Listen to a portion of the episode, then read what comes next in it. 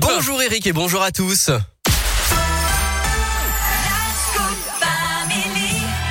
Aujourd'hui, jeudi 9 décembre, alors je sais pas du tout de quoi on parle, mais euh, enfin on parle d'un colibri et d'un incendie. Et oui, euh, contrairement à Eric, vous avez peut-être vous déjà saisi la, la référence.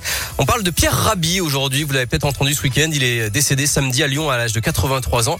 Ses obsèques euh, auront lieu dans la stricte intimité et ses proches euh, envisagent d'organiser dans quelques temps une journée hommage d'après le Dauphiné libéré.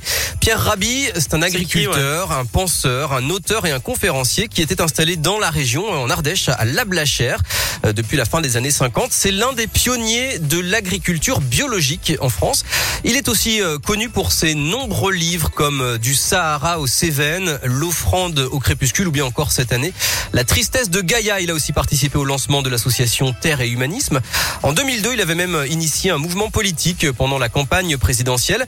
Et puis avec euh, Cyril Dion, dont le nouveau film Animal est en ce moment au cinéma, il a créé en 2007 le mouvement Colibri. En fait, le colibri, c'est le symbole de sa pensée écolo, agir à son échelle. On l'écoute raconter cette légende. C'est une légende amérindienne qui dit que il y a eu un incendie de forêt et tous les animaux étaient atterrés, ne savaient plus que faire face à cet incendie.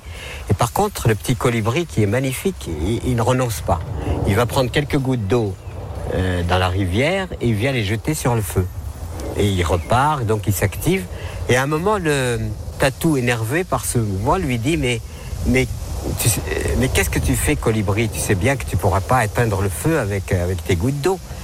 Et le colibri qui répond Je sais, mais je fais ma part. Voilà, je fais ma part face à la crise climatique. C'est le message de Pierre Rabhi euh, qui défend donc euh, l'action individuelle, même avec des gestes euh, qui peuvent paraître dérisoires, au lieu de renoncer. Il défend aussi l'idée de la sobriété heureuse. C'est le titre de son livre sans doute le plus connu. C'est ce besoin de, de changer nos modes de vie parce que ce que l'on peut prendre à la terre n'est pas infini.